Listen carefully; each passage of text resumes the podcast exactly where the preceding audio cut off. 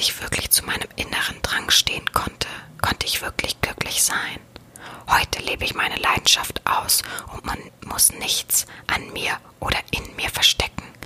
Sich ausleben bedeutet, dass ich mein Leben nach außen strahle und nur so können Magnetmenschen mich auch finden. Also Menschen, die von meiner Macht und Dominanz angezogen werden und als Gegensatz zu mir gehören. In meinem Studium bin ich immer wieder angeeckt, war unzufrieden und konnte mich nicht in den Alltag eingliedern.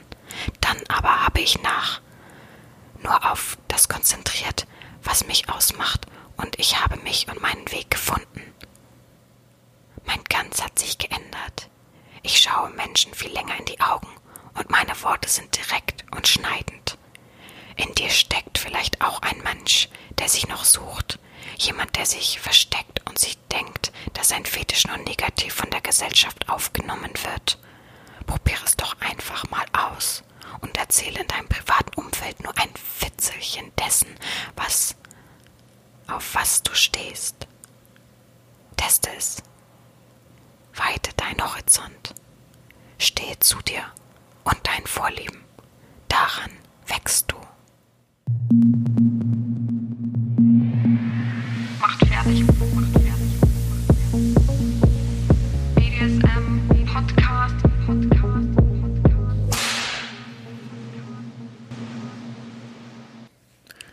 So, hallo und herzlich willkommen zum zwölften Mal. Ja, es ist das zwölfte Mal. Ihr hört vielleicht schon eine kleine Veränderung zu Beginn. Ich habe ein neues Mikrofon. Man kann es gar nicht glauben, man mag es gar nicht glauben. Ähm, Wunder sind geschehen. Ähm, das Mädchen hat sich aufgemacht und hat mir ein neues ähm, Mikrofon gesponsert für den Podcast. Ja, dafür sage ich auf jeden Fall nochmal Danke, wahrscheinlich auch im Namen von vielen Hörern, dass das einfach satter klingt, schöner klingt, besser klingt und einfach eine enorme Erleichterung für mich ist. ich habe jetzt einfach ein ganz normales, schönes ähm, USB-Mikrofon ähm, und nicht mehr diesen Riesenaufbau mit, äh, ich weiß gar nicht, wie das dazwischen heißt, Mischpult dazwischen und so weiter. Jetzt ist es einfach klein, handlich, ich kann es überall mit hinnehmen, gerade wenn ich im Sommer eigentlich immer viel unterwegs bin und nicht immer nur an einem Standort, ähm, erleichtert mir das doch schon sehr. Und es kann natürlich sein, dass das mir auch eine Tür ein, eröffnet, ähm, die dafür da ist, dass ich andere Menschen dazu jetzt einladen kann, meinem Podcast beizuwohnen, dass ich mein altes Mikrofon plus äh, Equipment ähm, verschicke und somit auch andere Menschen, die eben nicht die Möglichkeit haben, sich ein Mikrofon zu kaufen oder zu leihen oder wie auch immer, mit ins Boot hole, die dann das von mir zugeschickt bekommen und das sozusagen auf oder vermietet bekommen von mir. Da freue ich mich sehr drüber. Ich äh, bin total aus dem Häuschen, habe mich total gefreut über das neue Mikrofon, habe es gleich ausgetestet und ähm, sitze nun auch hier und nehme den Podcast auf. Und dieser wird heute mal wieder unter einem ganz freien Thema. Ich habe es vorher nicht mal angekündigt, sehr selten für mich, aber ich dachte, ich hau das einfach mal frei raus. Ich habe mich in der Woche des Öfteren ein wenig geärgert, ein wenig ähm, äh, Gedanken habe ich mir gemacht über das Coming Out sozusagen. Also das heutige Oberthema ist Coming Out. Das ähm, bezieht sich auf viele verschiedene Bereiche, nicht nur einfach an sich dieses typische Coming-out-Klischee-Denken, äh, dass man sich outet vor der Familie oder den Freunden, sondern einfach im Allgemeinen, wie es ist denn, sich selbst ähm, das Coming-out zu verschaffen, sich selbst einzugestehen, worauf man steht, was man gut findet. Ich habe das selber ja wirklich schon ähm, ein wenig erzählt über mich, möchte heute da trotzdem noch mal drauf zugreifen und möchte auch erzählen, wie es vielleicht ist, wie es vielleicht besser werden kann, wie man vielleicht ein kleines Türchen öffnet, wie man ein großes Türchen öffnet und so weiter, ja. Und eben möchte ich eine Geschichte erzählen von einem Sklaven, den ich begleitet habe durch dieses Coming Out, was nicht ähm, äh, von mir aus ging. Ich habe das nicht angeleitet, sondern es kam einfach so dass wir darüber gesprochen haben, es sich entwickelt hat und dadurch ähm, dann angeleitet wurde und ich habe ihm äh, unterstützend zur Seite gestanden, ja. Und dass das nicht ganz rosig immer alles abläuft, das wissen wir, glaube ich, alle. Davor haben wir am meisten Angst. Ähm, ich auch. Ich hatte auch diese Angst natürlich. Warum auch nicht? Also wir wissen, wie das heutige Bild einfach ist von den Menschen und wissen, ähm, wie es einfach so abläuft. Und von daher kann ich das gerne mal so als Beispiel, als Seelenstream, Schrägstrich, äh, eine Beispielgeschichte erzählen, damit ähm, viele auch mal sehen, wie es halt, ich glaube, am normalsten ist, was passieren wird. Also ja, draußen sind ein paar Bauarbeiten beziehungsweise Mäharbeiten und so weiter. Ich hoffe, dass es nicht allzu anstrengend für uns ist. Ich habe meine Wasserflasche diesmal bereit. Letzte Folge war ja mal was ganz komplett anderes. Das Feedback war auch sehr gemischt. Also viele fanden es wirklich cool, mal was anderes, fühlten sich da ein bisschen mitgenommen, konnten miterleben, äh, liefen mit Dauerständer sozusagen rum, hatten viele Probleme auf jeden Fall, äh, nachdem sie es gehört haben. Äh, die meisten hören es ja einfach entweder bevor sie auf Arbeit gehen oder ähm, zum Studium und so weiter. Also ähm, vielleicht immer lieber abends allein im Bett hören. und es wurde auch vorgeschlagen, dass man es mit einem anderen Thema nochmal machen könnte und so weiter. Also äh, sofern das äh, Feedback in der Richtung positiv ist und bleibt, so werde ich natürlich auch nochmal das wieder aufgreifen und ähm, dann erzählen. Ich glaube, das wird ein großer Spaß. Ich kann mir nicht vorstellen, dass ähm, die zwei, drei Stimmen, die gesagt haben, ah, war nicht so meins, dass das jetzt bezogen ist aufs Erzählen, sondern ich glaube, es war eher so das Thema. Also es ist ja so, ich habe bei Twitter eine Umfrage gemacht, nicht jeder steht auf Füße. Ne? Das ist gar nicht so dieses Klischee, ja, ähm, Klischee-typische, dass man sagt, ja, äh, ein Sklave gehört doch auch zu den Füßen hin, so, also mag er die auch. Nö, also ich war relativ ausgewogen. Ich glaube, 70 zu 30 für Füße natürlich oder 60 zu 40. Ich weiß das gar nicht genau mehr. Ich könnte jetzt natürlich nebenbei mal nachgucken. Warum auch nicht? Ich kann ja hier, ich sitze vorm Laptop, voll entspannt auf dem Stuhl, ohne Stress. Man glaubt es gar nicht. Und kann hier mal nebenbei ähm, nachgucken, wie die Umfrage denn war bei Twitter. Ist schon ein bisschen her. Auf jeden Fall, ah genau, 63 zu 37. Also natürlich für die Füße. Aber schon beachtlich. Ich dachte wirklich, es wären 90 Prozent mindestens. Verrückt. Also, aber auch wieder äh, sehr lehrreich. Also auch ich lerne niemals aus, wie so gerade der jetzige Stand ist. Von daher, ja. Und dann beginne ich doch gerne mal. Also, ihr wisst ja selber, ich habe angefangen, ich glaube mit 16, 15, 16, 17. Ich sage immer wieder ein anderes Jahr äh, oder Alter.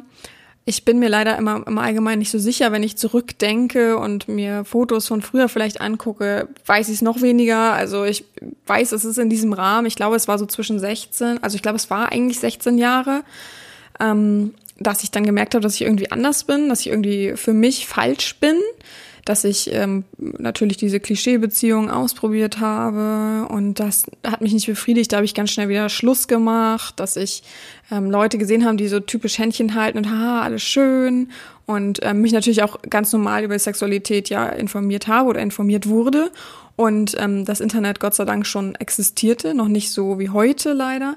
Aber ich natürlich trotzdem so ein bisschen nachgucken konnte und äh, ein bisschen gegoogelt habe und nachgeguckt und ähm, fand es halt immer alles ein wenig so, ja, was haben die denn davon?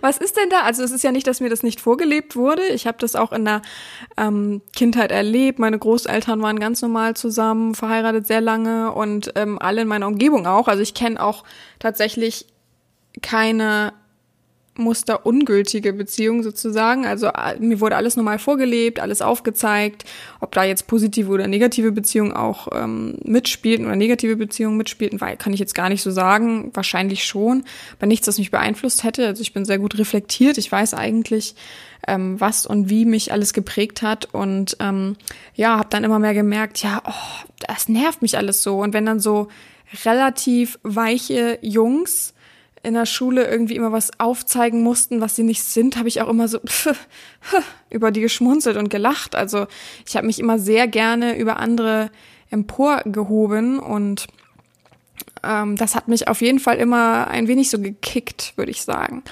Und das ging dann immer so weiter, bis ich halt eine Freundin hatte, die mir, mich mit auf die Reeperbahn genommen hat. Vorher habe ich ähm, schon ein wenig so Erotikfilme geguckt, geguckt in Anführungsstrichen. Das Internet war damals ja noch nicht, also bei mir auf jeden Fall noch nicht so äh, super schnell und ausgereift. Ähm, und da habe ich dann einfach äh, Bilder und ab und an mal so ganz kurze Filmchen, die dann ewig geladen haben. Da erinnere ich mich noch dran. Und wenn ich es gesehen habe, war ich total so, wow, das würde ich jetzt auch gern machen. Oh, und habe ich mir immer die Jungs aus der Klasse vorgestellt und fand das so cool und erregend, wenn ich die jetzt ähm, zum Beispiel auspeitschen würde oder ähnliches. Das fand ich sehr, sehr gut.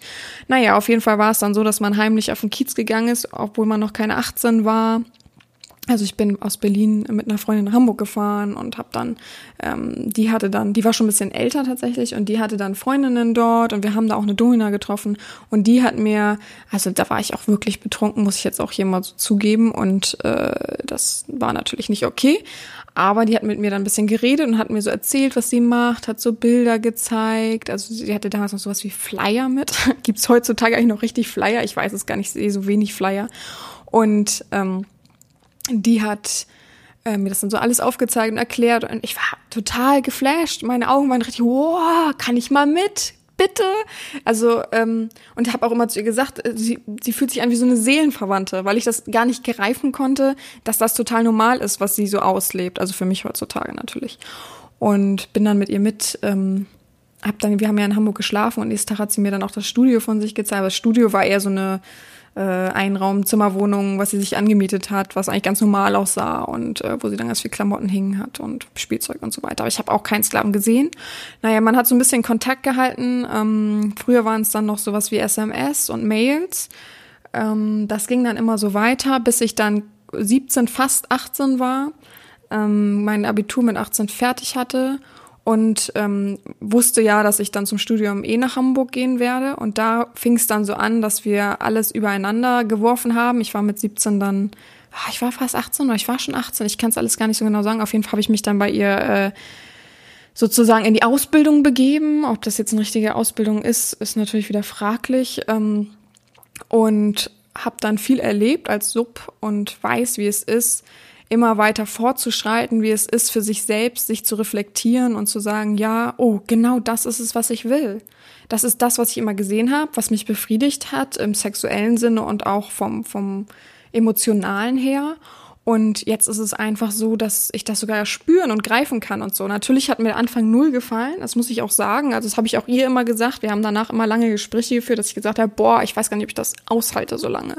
Also ich bin überhaupt kein Sub, ich möchte mich nicht schlagen lassen, ich kann mich ganz schlecht degradieren lassen, ähm, möchte aber trotzdem alles erlernen und das von der Pike auf. Und wenn ich das schaffe, dann ähm, stehe ich doch äh, keiner Dom irgendwie in nichts nach und so. Also wusste schon, dass das so für mich der richtige Weg ist und sie hat mir das auch sehr gut alles erklärt damals für meine jungen Jahre, dass ich das verstanden habe und gesagt habe, ja, ist schon besser als als einfach so zu tun, als wenn ich so eine 17, 18-jährige äh, neunmal kluge Domina bin, so wie es heutzutage einfach im Internet tausendfach gesehen wird.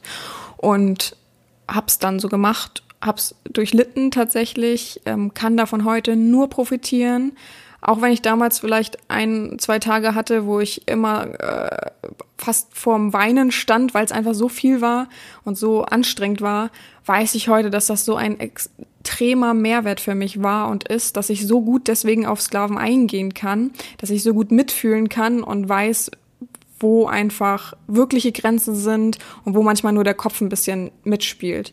Also für mich hat es auf jeden Fall viel gebracht. Ich habe es dann ähm, weiter ausgelebt. Dann fing ja auch das Studium irgendwann an. Da war ich dann aber, glaube ich, auch schon fast fertig. Also es hat sich auf jeden Fall alles ein bisschen überschnitten.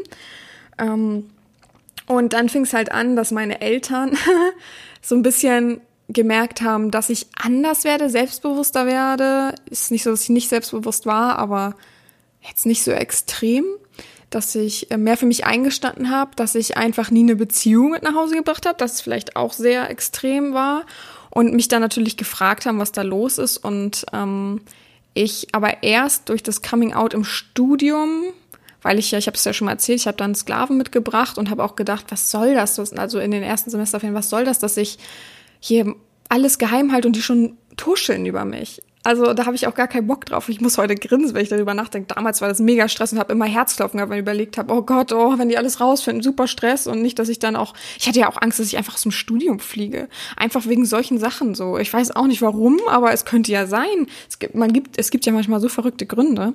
Auf jeden Fall habe ich das dann ähm, Coming-out-mäßig äh, mit meinem Sklaven durchgeboxt und habe dann auch auf dem gleichen Wege gedacht, hey, Jetzt kann ich es auch meinen Eltern erzählen. Viele wissen ja ungefähr, dass ich kein gutes Verhältnis zu meiner Mutter habe, eine sehr schlechte Kindheit hatte. Und ähm, die bis heute ähm, grob eine grob angeschnittenes Coming Out von mir hatte. Und seitdem denkt, ich bin eine Nutte, die sich verkauft auf der Reeperbahn, also weiter auch nicht denkt, also dass ich wirklich ganz Hardcore sozusagen bin. Und äh, soll sie mal, also das ist mir auch vollkommen egal. Es gibt ja einfach auch Menschen, die für immer jetzt schlecht über einen denken. Und man muss halt lernen oder man muss für sich selbst so weit reflektiert haben, so weit in seiner, ähm, in seinem Fetisch, in seinem, in seinen Neigungen stehen und feststehen, dass man darüber hinweg gucken kann. Das ist nicht so einfach, wie ich sage, das ist mir auch bewusst und auch ich habe Zeiten durchgemacht, bei denen ich dachte, oh, wo soll, wo soll es noch hinführen? Was, was, wie soll das noch weitergehen? Also wenn das so weiterläuft. Also natürlich habe ich am Anfang den größten Teil meiner Freunde verloren. Natürlich ist das so. Das möchte ich auch gar nicht äh, behaupten, dass das vielleicht nicht so ist und dass das einfach locker so dahergeht und ich als Dom, also ich glaube, Devote haben es noch schlimmer, aber ich als Dom hab's ähm, auch volle Breitseite abbekommen. Ich habe, ähm, nachdem ich meinem Vater das erzählt habe, dann richtig, der irgendwie ganz verrückt, der heute noch drüber denkt, es aber irgendwie, äh, ich glaube, mit Humor nimmt, was eben, glaube ich, am meisten hilft. Also jeder soll es ja auch so aufnehmen, wie er will. Ich möchte ja gar nicht, nein, du sollst jetzt Bier ernst nehmen, du musst das jetzt super ernst nehmen und äh, so auch leben und mit mir leben und so weiter. Nein, ich bin da total der Überzeugung, dass ähm, jeder damit so umgehen kann und so äh, in seinem Kopf spielen kann, dass er es akzeptieren kann. Mein Vater nimmt es halt mit Humor, das ist doch vollkommen okay. Aber er spricht jetzt auch keine Sprüche, ne? Also wenn ich ihn besuche, ist es jetzt nicht so, dass er sagt, ach, das, hahaha, sondern er hat es damals mit Humor genommen. Wenn ich es mal anspreche, äh, sei es ja, Papa, nee, ich treffe heute Abend äh, jemanden oder so und so, dann äh, ist es für ihn, okay, mach das mal. Ist auch, er hat es vollkommen für sich akzeptiert. Solange ich äh, mich nicht komplett nackt im Internet zeige, aber das ist ja auch selbst meine Einstellung. Und ich glaube, ähm, dass das ähm, ja einfach auch vollkommen okay so ist. Ähm, aber ich habe es meinen Freunden damals erzählt und die waren einfach, also meinen Schulfreunden, die waren einfach monströs schockiert die waren so, oh Gott, was machst du denn da? I, ekelhaft. Ich glaube, ich bin mit dem falschen Weg rangegangen. Ich habe damals natürlich Beispiele genannt, die einfach so, äh, ja, vielleicht ekelhaft für Normalmenschen sind und hardcore sind, dass die natürlich dann gleich gesagt haben, oh Gott, äh, damit möchte ich mir nichts zu tun haben. Ich bin ganz normal gut behütet aufgewachsen. Nee, nee, danke. Also ich würde schon sagen, dass 80 Prozent meiner Freunde damals weggefallen sind. Die sind auch heute nicht mehr existent. Also ich könnte heute aber auch nicht mehr die annehmen. Ich bin natürlich viel weiter gewachsen, die sind halt in ihrem kleinen äh, behüteten Leben da so weitergebuttert und wohnen da halt immer noch, sozusagen halbwegs auf dem Dorf und ähm, Dorf ist aber auch falsch, Kleinstadt und machen ihren Job und wollen auch nicht mehr weiter wachsen und das für mich auch, nee, danke, also muss nicht sein. Ähm, deswegen bin ich auch ganz froh, aber natürlich habe ich mir diese Hülle diese Schutzhülle dann auch angenommen, aufgebaut in der Zeit, weil ich natürlich dachte, fuck, das tut weh. Das, natürlich ist doch klar, es tut, hat mir mega weh getan, dass meine Freunde plötzlich keinen Kontakt mehr zu mir wollten, nur weil ich äh, jetzt dominant bin oder beziehungsweise dem BDSM anhänge. Und ähm, ja, es war hart, es war schwierig, aber mh, mm, es hat mich, glaube ich, stärker gemacht. Es hat mich mehr für mich einstehen lassen. Es hat mich mehr für BDSM an sich kämpfen lassen, auch wenn ich das erst in den letzten Jahren verfolge. Aber man muss sich ja auch erstmal austesten im Internet, ob man das überhaupt so verfolgen und aufzeigen kann, wie man es möchte. Ähm, mit zu viel Gegenwind macht es letztendlich dann auch keinen Spaß mehr. Ähm, ja. Auf jeden Fall ist es so, dass ähm, das dann alles so weiterging und ich unglaublich zu schätzen weiß, die Freunde, die ich heute habe, die Freunde, die da trotzdem mit durchgestanden sind, die auch gewachsen sind, die heute noch meine Freunde sind, die neuen Freunde, die Menschen, die mich auf dem Weg begleitet haben, äh, natürlich unfassbar viel mehr schätze ich, naja, viel mehr, aber gleich schätze ich ähm, die Sklaven, ganz klar. Ähm, äh, denen ich geholfen habe, die mir geholfen haben, die einfach da sind. Und ähm, ich glaube, das ist eine wichtige, große Sache, das auch ehrlich und offen vom, von der Herrin, von der Domina, Entschuldigung, vom Dom zu hören, dass das einfach nicht immer einfach ist, dass es nicht Zuckerschlecken ist. Natürlich stehe ich über den Dingen, natürlich bin ich dominant, äh, zeig dir deinen Weg auf, ähm, bin intelligent, möchte, dass du wächst, liebe BDSM, aber BDSM ist kein Zuckerschlecken. Für sich alleine, äh, ja, aber dann fängt es doch schon an, wenn man ganz für sich alleine immer zu rummodelt, dass das nicht befriedigend sein kann auf Dauer, dass das erdrückt. Und da da ist es schon wieder kein Zuckerschlecken. Also in jeder Form ist BDSM einfach kein Zuckerschlecken. Und ich glaube, ich fange einfach mal mit der kleinen Geschichte an, die ich miterlebt habe und die mich sehr mitgenommen hat in der Zeit. Ähm, das ist ungefähr drei Jahre her. Ich stand da schon mitten im BDSM, alles fest, alles toll. Ich glaube, ich habe gerade mit Internettätigkeiten angefangen und habe den Menschen auch darüber. Ich nenne den Menschen einfach mal Tim weil ähm, ich den echten Namen natürlich nicht preisgeben werde und ich aber die Einverständniserklärung, das Einverständnis habe, so, ähm, dass ich diese Geschichte erzählen darf. Letztendlich nenne ich aber keinen Namen, also könnte ich auch, könnte das auch von irgendwem sein. Ja, also es fing an, dass wir eine Beziehung, Erziehung, Verbindung eingegangen sind. War auch sehr spannend, sehr toll. Um, der Mensch hat noch bei seiner Mutter gelebt, also Tim hat noch bei seiner Mutter gelebt und war leidenschaftlicher Devoter, äh, DWT auch, also Darmwäscheträger, hat gerne das vorgeführt, hat es gerne gezeigt. Wir hatten sehr viel Spaß, haben dann so ungefähr drei Monate eine Verbindung gehabt. Und dann hieß es, ja, er ist mit seinem Studium fertig, er hat jetzt einen Beruf einen schönen Beruf, einen guten Beruf und möchte in seine eigene Wohnung ziehen. Ja, war doch alles schön, hat uns natürlich noch mehr Freiheiten gegeben.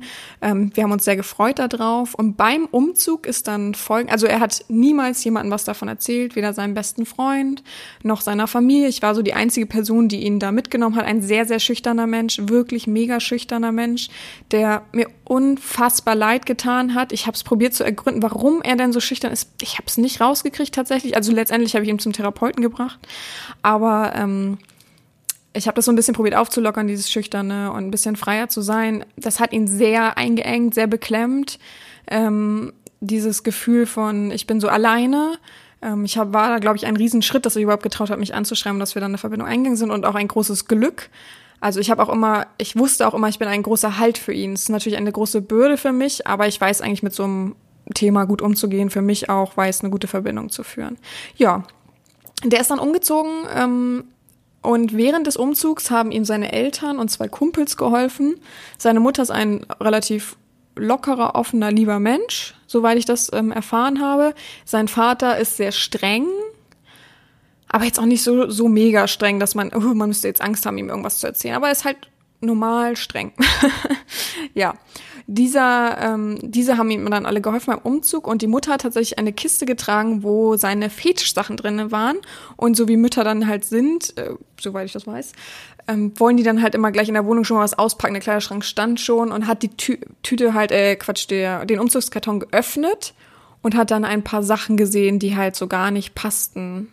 Also er hat nicht, sie hat nichts rausgeholt, sondern hat es aufgemacht und ich glaube, ganz oben lag sowas wie ein Dienstmädchen-Outfit, so ganz buschig, ganz groß und ähm, hat ihn dann zur Seite genommen, hat den Karton natürlich versteckt, hat ihn zur Seite genommen und gesagt, sag mal, Tim, was ist das denn hier? Was, was, kannst du mir das erklären? Und er hat natürlich, nee, nee, ach, oh Gott, ich weiß auch nicht, Faschingssachen, äh, blablabla alles gut, ähm, hat sich dann abends an mich gewendet mit einem riesen langen Text, äh, wo er fast am, oder wo er, glaube ich, geweint hat und gesagt hat, Gott, die Welt wird zusammenbrechen, wenn alle das rausfinden. Keiner wird mehr da sein. Jetzt hat man ja noch die Normalexistenz von den Menschen, was ja auch komplett klar ist, diesen, diese Normalebene, die alle haben, die alle festhalten wollen, gerade so Leute, die verheiratet sind. Ähm, aber wenn ich die nicht mehr hab, was soll ich denn dann machen? Dann habe ich nur noch sie. Und äh, ja, also Entschuldigung, aber auf einem Bein kann man einfach nicht stehen. Und das ist auch so, ja. Also jeder Mensch braucht ja so vier Säulen, die ähm, standhaft sind und da sind. Und unter anderem ist da ja einer die soziale Ebene. Und wenn die halt komplett bröckelt und mit einer Person ist keine soziale Ebene da, dann steht der Tisch halt nicht rund, ne? Dann wackelt der. Und wenn er umkippt, ist das für deinen eigenen Geist, für deinen eigenen Körper nicht gerade vom Vorteil. Ja, so war es dann. Und dann habe ich gesagt, weißt du was, du erzählst deiner Mutter jetzt davon Also natürlich habe ich ihn sanft daran geführt. Ich würde auch niemals sagen, so mach das jetzt. Viel Spaß, melde dich heute Abend damit. Ähm, sondern ich habe ihn halt sanft daran geführt, habe mit ihm darüber gesprochen.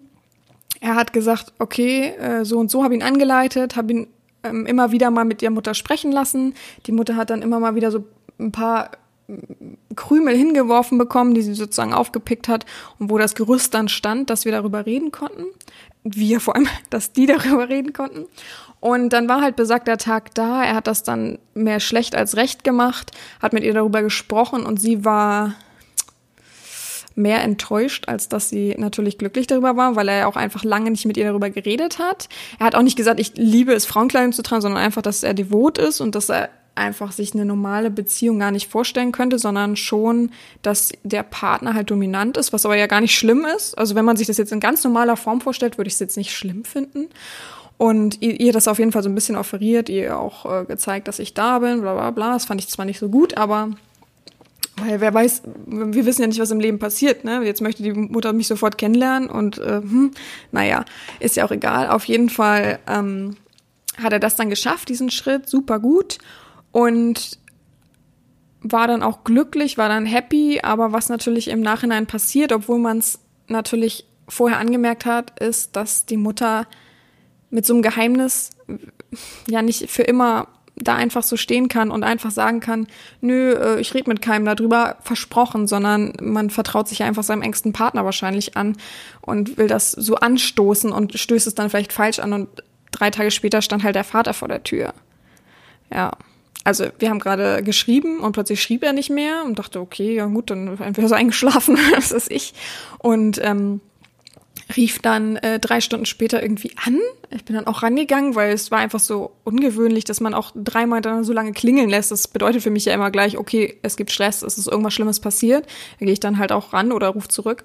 Und ähm, er hat dann war in Tränen aufgelöst, hat gesagt, dass es alles meine Schuld ist und äh, was ich hier natürlich nachvollziehen kann. Also ich bin dann die letzte, die sagt, äh, hallo, äh, reiß dich mal zusammen, wer bin ich denn hier? Ne? Also sondern ja klar bin ich schuld. Klar kann ich verstehen, dass du jemanden suchst, um nicht dich selbst anzugehen, weil das würde einen ja zerstören. Das ist ja klar, man am eigenen Ast äh, siegt man natürlich nicht beziehungsweise auch bei der Familie. Denn natürlich hatte dann plötzlich die Familie recht. Er ist ja voll gestört, also er muss zum Therapeuten. Es ist ja alles verrückt, äh, dass ich so, dass er so sein kann und dass er so ist und dass er das auch äh, auslebt und wahrscheinlich äh, noch mit Darmkleidung nachts schläft und so oder Wäsche äh, nachts schläft und ähm, ja klar, also immer Grundsatz auf dem Ast, auf dem man sitzt, sieht man nicht. Sprich, man würde im Normalfall niemals gegen seine eigene Familie schießen, sondern eher gegen sich selbst oder gegen eine andere Person, die Fremdeinwirkung macht.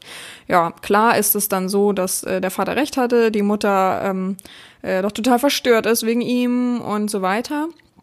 Dann brach der Kontakt für so ein, zwei Wochen ab, obwohl ich noch gesagt habe, hä, entspann dich, ne? Ich will dir keinen Druck machen. Ich bin hier für dich. Ich habe auch noch einen längeren Text geschrieben, aber er war dann so, hm, weg damit anstrengend. Ich habe schon so genug Stress. Nach zwei Wochen hat er sich dann wieder gemeldet mit einem unfassbar verrückten Text, in dem er gesagt hat, er hat es nicht mehr ausgehalten. Er hat den Kontakt zu seinem, seinem Vater und seiner Mutter komplett abgebrochen. Ähm, ich bin seine einzig wahre Liebe. Naja, das kommt dann immer so irgendwie äh, meistens empor.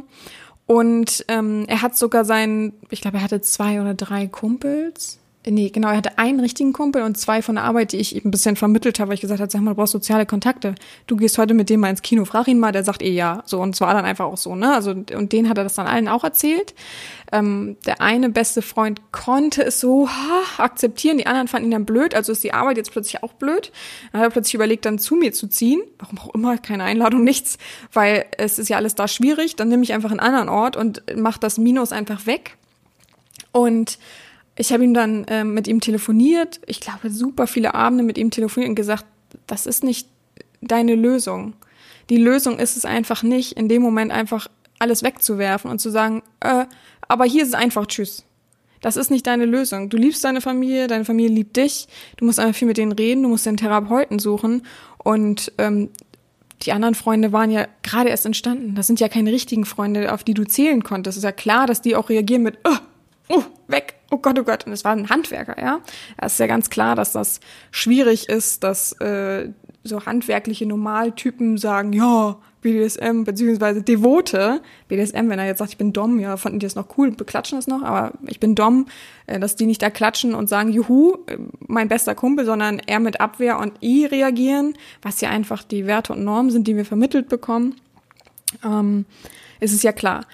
Also fing es dann an bei uns, dass wir gesagt haben, okay, wir bauen jetzt erstmal dein soziales Umfeld auf, damit du wieder ordentlich stehst, du suchst dir neue Freunde. Ähm, das wird keiner in der Arbeit rumerzählen. Es war auch so, es hat keiner rumerzählt. Letztendlich sind die meisten ja so für sich immer. Und er hat sich neue Freunde gesucht, er hat alte Kontakte aktiviert, bei denen er gemerkt hat, stimmt, die waren eigentlich immer offen und locker. Und ich habe es einfach so weggelegt, weil ich schüchtern bin und weil ich immer nicht das greifen konnte. Er hat sich ausgesprochen mit seiner Mutter, was super wichtig war. Mit seinem Vater war es ein sehr, sehr schwieriges Thema. Den hat er erstmal gemieden, was ich auch verstehen kann und ähm, nachvollziehen konnte. Ähm, und ja, das ging dann halt so weiter, bis ich dann ähm, mit Hängen und Würgen ihn einen Therapeuten besorgt habe in seiner Nähe, der von mir abgeraten hat. Jetzt, das ist jetzt der Oberbrüller eigentlich für alle.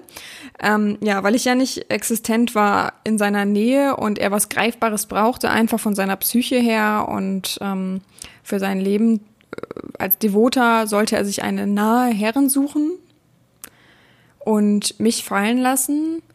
Es war für ihn super verrückt und herzzerreißend und ich habe es halt verstanden. Ich habe halt gesagt, klar, wir können ja Freunde bleiben. Wir müssen ja gar nicht diese enge Verbindung haben. Ich akzeptiere auch eine andere Herrin, die du dann, wo soll die einfach so so herkommen mit dem Fingerschnippen? Das macht halt gar keinen Sinn. Das habe ich dann auch. Äh, ich habe den Therapeuten angerufen gesagt, ja so und so sieht's aus. Ich glaube, das ist sehr unrealistisch, wenn man BSM angucken würde, dass einfach so ad hoc ein, eine reale Herrin vor dir steht. Ich bin ja real. Es ist ja nicht so, dass ich nicht da bin, aber ich kann halt eben nicht einfach so ähm, ohne jetzt was preiszugeben, ganz in Süden fahren. So. Ähm, ja. Und so ging es dann halt weiter und weiter. Er entwickelte neue Kontakte, wurde immer glücklicher und immer freier. Wir waren halt dann irgendwie immer noch in der Verbindung, aber nicht mehr so eng, sondern mehr als Freunde. Ich habe ihn dann mehr so geleitet. Ich habe ihm auch kaum noch Aufgaben oder gar keine Aufgaben eigentlich mehr gegeben. Und ähm, so entwickelte sich das halt, bis irgendwann es so weit war, dass er halt ähm, ein Mädchen kennengelernt hat, das devot war. Ich verstehe es nicht so ganz, aber ähm, er sich darin glücklich fühlte. Er ist auch ein wirklich lieber Typ gewesen, hat jedem alles recht machen wollen. Ich glaube, das war vielleicht sogar das Richtige mit dem Mädchen. Ich weiß es heute nicht. Wir haben keinen Kontakt mehr tatsächlich.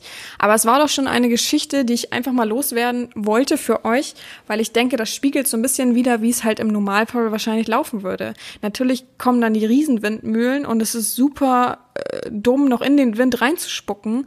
Aber vielleicht schafft man es ja, dem Wind auszuweichen, drum herum zu gehen und nochmal alles sortiert anzugucken und ähm, mit Hilfe natürlich. Ich kann gut verstehen, wenn man sich alleine sich traut und schafft. Aber mit Hilfe dann doch einen Weg für sich findet und der dann vielleicht befriedigend ist. Ich hoffe für Tim tatsächlich, dass er, wenn er das vielleicht sogar hört, wer weiß, man weiß ja manchmal hat man ja stille Zuhörer oder ähm, die nochmal zurückgucken und manchmal sehnsüchtig zurückgucken, dass er sein Glück gefunden hat. Ich hoffe es und ich glaube es auch tatsächlich. Und ähm, freue mich einfach so, dass manche ihren Weg finden. Also ich habe schon viele Coming-outs miterlebt, ähm, gehört, viele Trennungen erlebt, ähm, dadurch, dass man dann offen war und ehrlich war, viel Ballast auch bekommen, dadurch, dass man mir natürlich oft die Schuld dann gibt, warum auch immer, weil ich steuere das eigentlich nie, also es geht nie von mir aus, sondern es kommt dann immer, soll ich das die Wahrheit sagen? Und ich sage dann immer, ja, das musst du wissen. Kannst du es dann einschätzen, wie jeder reagiert? Kannst, weißt du ungefähr was? Also das Einzige, was ich manchmal äh, anleite, von mir aus selber, weil ich denke, es könnte dir vielleicht helfen, dass ich frage, wie ist es denn, was denkst du eigentlich, wie würde dein bester Freund darauf reagieren, wenn du ihm das erzählen würdest? Nicht gar nicht so direkt, sondern einfach mit der Umgehung des, ähm, weißt du was, ich habe letztens meinen Arbeitskollegen gehört, der hat mir erzählt, er ist devot wüsstest du, wie dein bester Freund darauf reagieren würde? Und das würde mich halt interessieren, interessiert mich auch immer noch. Manchmal gehe ich das so als Aufgabe ähm, und dann sieht man, spiegelt man ein wenig, wie es wäre. Es ist natürlich noch ein bisschen ein anderer emotionaler Wert, aber wie würde der ähm, beste Freund, die beste Freundin, wie auch immer, der Partner darauf reagieren, wenn man das sagt? Weiß man das? Würde er I sagen? Wüsste man, okay, bei mir, boah, der wird, also lieber nicht, ne? Und so ist das halt, ne? Also es ist schwierig, immer gegen Windmühlen anzukämpfen, immer wieder ähm, von vorne einen Anlauf zu nehmen. Und ich glaube, für Tim war es eine mega harte Zeit und es war ja auch eine Umbruchzeit, ne? Also neue Wohnung dann auch noch sich daran gewöhnen und ähm, die habe ich mit ihm zusammen eingerichtet und ähm, neue Arbeit und so weiter und alles war so im Aufbau. Und dann war halt trotzdem dieses, ah, ich, das Gewissen ist oft da. Dieses Gewissen. Oh, meine Kaffeemaschine geht gerade aus. Dabei trinken wir alle mal einen Schluck, dann äh, überspielen wir das hier ein bisschen. Oh. Und ich komme gleich dann natürlich zurück zum Gewissen. Also alle einen großen Schluck trinken, wie ich es auch gerade tue.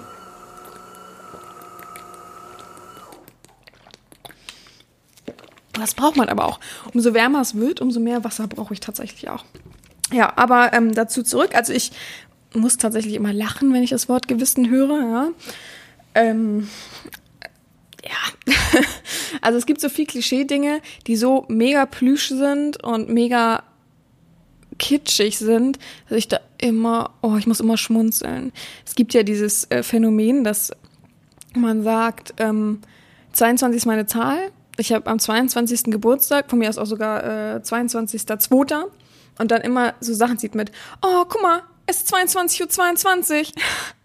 Oder, also, also immer diese gleichen Vergleiche. Guck mal, da steht 22, das ist meine Zahl. Aber natürlich sieht man das öfter. Es ist wie das Gleiche wie, man kauft sich ein Auto und sieht plötzlich dieses Auto sehr oft. Also das ist einfach bewiesen, dass das ähm, hervorgerufen wird, weil man einfach achtsamer auf diese Sache ist und äh, dadurch ja auch mehr Energie freisetzt und das einfach öfter auf einen zukommt. Ähm, und das ist halt so, das sind so Plüschsachen, über die ich lache, auch diese schönen Sprüchebilder. Das ist für mich ganz Katastrophe. Also wer die jetzt in der Wand, an der Wand hängen hat, der darf sie gerne jetzt abmachen. Einfach so als Auftrag, ähm, dass man seinen Horizont freier macht, als diese ganzen Klischeesprüche aufnehmen und darüber lachen. Also wirklich. Äh, am schlimmsten ist, wenn man durch die Stadt geht und irgendwo sind so, äh, wie sagten, ich weiß nicht, wie das genau heißt, aber so Tafeln draußen, Aufsteller, Tafeln, wo jeden Tag ein neuer Spruch angeschrieben wird von Bäckereien, von ähm, Süßigkeitenherstellern und so und am besten dann immer diese Schokoladensprüche. Also wirklich, äh, also oh, könnte ich mich so drüber aufregen. Und in diesem ganzen Brei ist für mich einfach auch das Gewissen. Ich finde das auch ein wenig, oh, das, nee, das kann ich nicht, das ist mein Gewissen.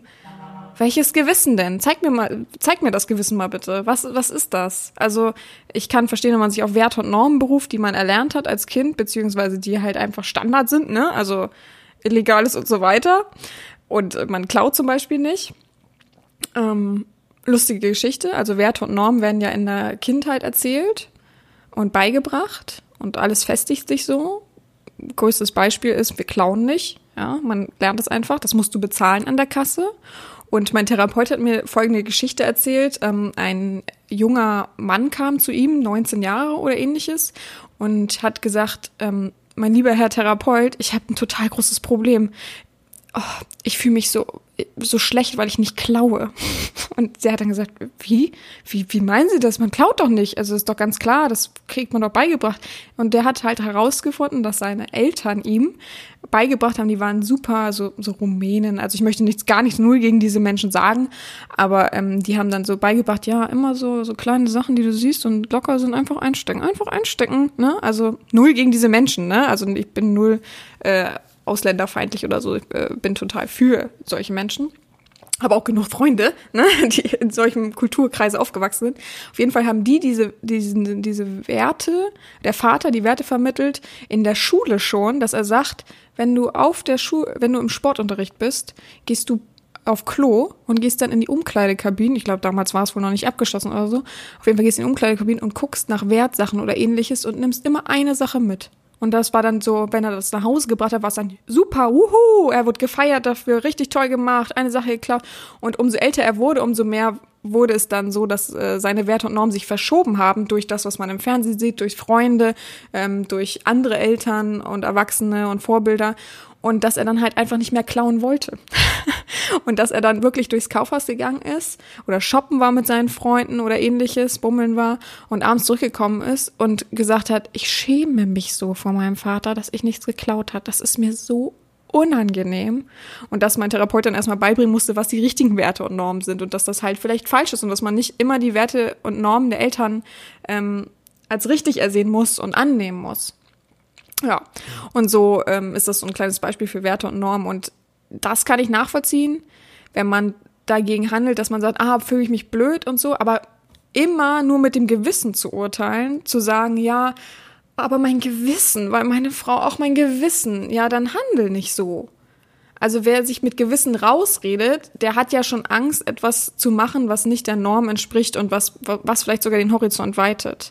Ich rede nicht von illegalem, das ist total klar. Ich rede nicht von äh, wirklich falschen Dingen.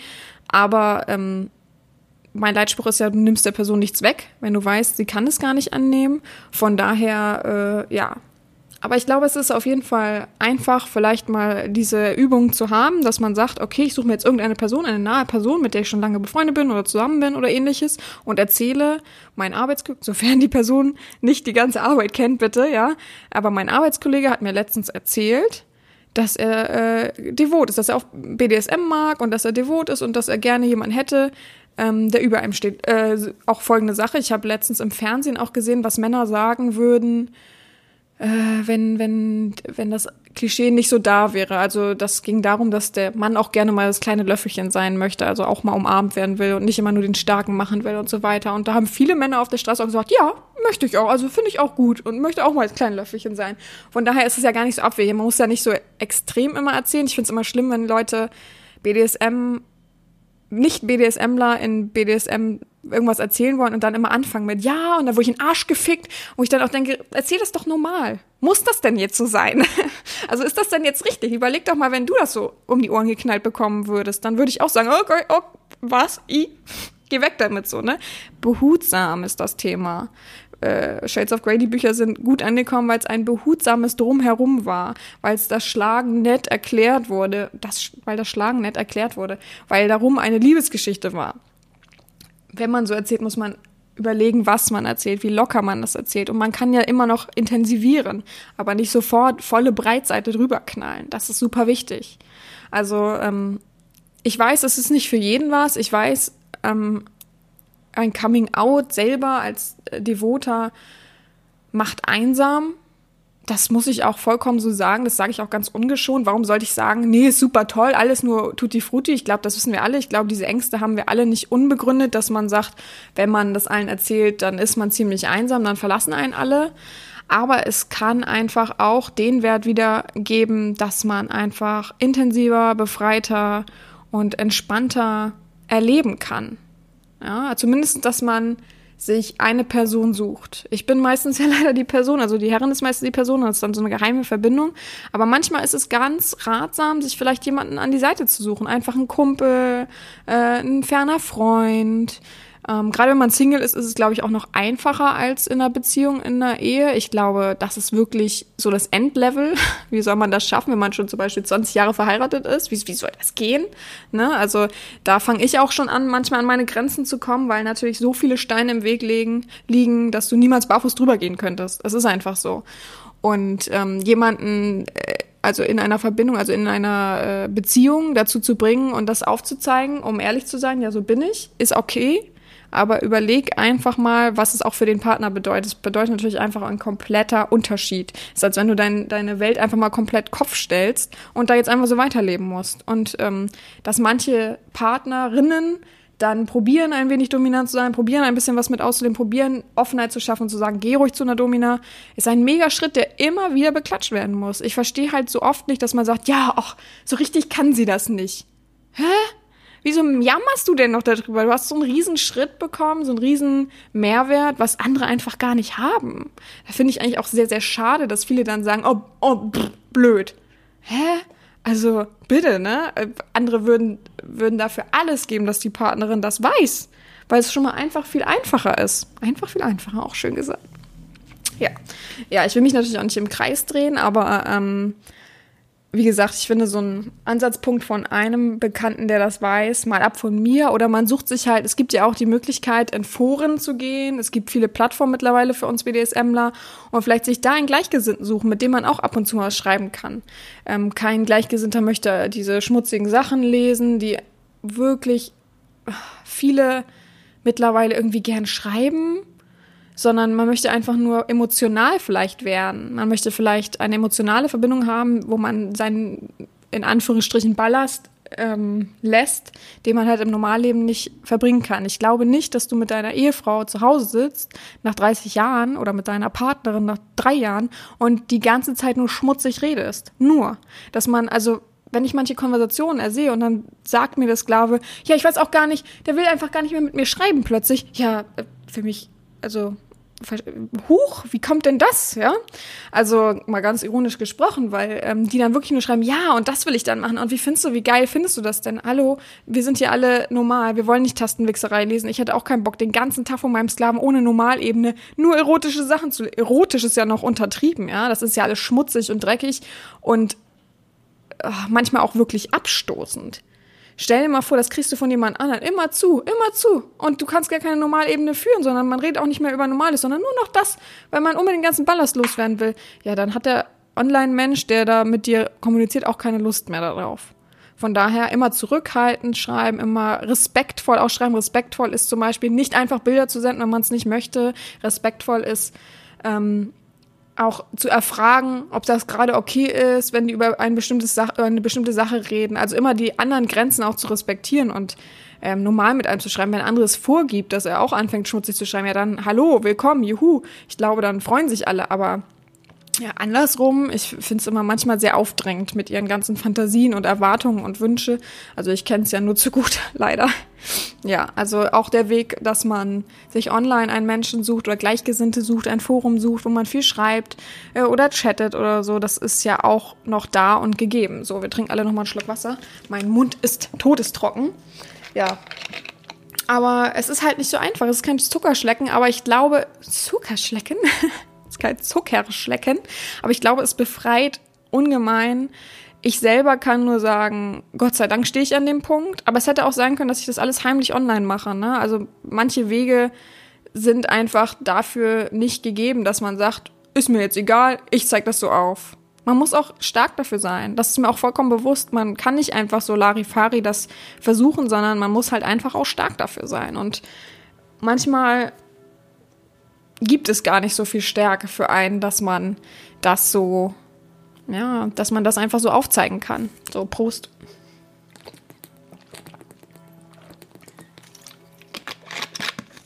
Also ich wollte heute einfach ein wenig äh, freier mit euch reden, auch wenn es vielleicht heute ein bisschen kürzer geworden ist, aber einfach aufzeigen, dass ähm, so ein offen dafür stehen, was man ist, wie man ist, Stärke bedeutet. Das bedeutet, dass man nicht einfach ähm, Larifari damit umgehen kann, dass das auch Respekt zollt für jeden, der es geschafft hat, sich zu outen und wenn es nur von einem Freund ist, dass ich auf jeden Fall immer dir zur Seite stehe in der Verbindung. Ähm, wenn du sagst, ich will das versuchen, helfen Sie mir, ich will versuchen, wenigstens einen Menschen an meiner Seite zu haben, damit es nicht so einsam ist, ähm, ich finde, unsere BDSM-Sexualwelt ist oftmals wirklich einsam für viele. Also das weiß, merke ich, weiß ich immer wieder. Auch mir geht's so. Ja, es ist immer so, überlegt euch, auch mir geht's so, ne? Also auch dem Dom-Partner geht's manchmal so, dass er einsam ist, dass er denkt, ach, pff, das verstehen die meisten einfach nicht. Was, was soll ich da jetzt drüber reden? Deswegen habe ich halt einfach auch Sklaven, ja? Also das ist jetzt keine Erlaubnis dafür, mehrere Doms zu haben. Aber einfach so, um es aufzuzeigen, ne? Hätte ich die nicht, ich weiß gar nicht, ich weiß, dass es alle akzeptieren in meinem Umfeld, alle, auch alle Freundinnen, die dazugekommen sind, habe ich das gleich offengelegt, dass ich so lebe. In meiner Praxis musste ich es einfach auch offenlegen, auch wenn es nicht ganz so einfach und locker war. Ähm, die älteren Menschen akzeptieren es halt meistens weniger als die Jungen. Die Jungen finden es immer interessant. Ist einfach wirklich so. Also die meisten sagen mal, oh, cool, oh, und was machen Sie da? Darf man, darf man das mal fragen? Darf man da mal was sehen? Ich zeige natürlich nichts, aber ein bisschen erzählen kann man immer ähm, diskret erzählen, ähm, schützend erzählen und ja, also ich kann sagen, wie befreiend es ist. Ich kann das Ende dir schon aufzeigen oder das Ziel dir schon aufzeigen, wie es ist, wenn man es dann geschafft hat. Aber ich bin mir natürlich bewusst, dass das nochmal 50 Prozent mehr Kraft, Stärke und so weiter bedeuten, wenn man devot ist dass das nicht so locker ist, weil wir ja natürlich alle gegen diese Werte und Normen des der Mann ist der Versorger und klischeemäßig ähm, handeln. Aber aus meiner Position, von meinem kleinen Türmchen, auf dem ich sitze, ist es schon sehr, sehr cool, über alles zu blicken. Weil irgendwann hast du halt diesen Panzer, wo du weißt, ja, selbst wenn der so über mich denkt, pff, guter Witz so, ne? Es prallt an dir ab. Also ich krieg Sachen, ich krieg Nachrichten, das wisst ihr ja aber auch mittlerweile, da würden manche echt schlucken. Und sollen sie doch, ja? Also ich weiß, wie ich sie abwedel wieder. Ich weiß, dass man blockieren kann heutzutage.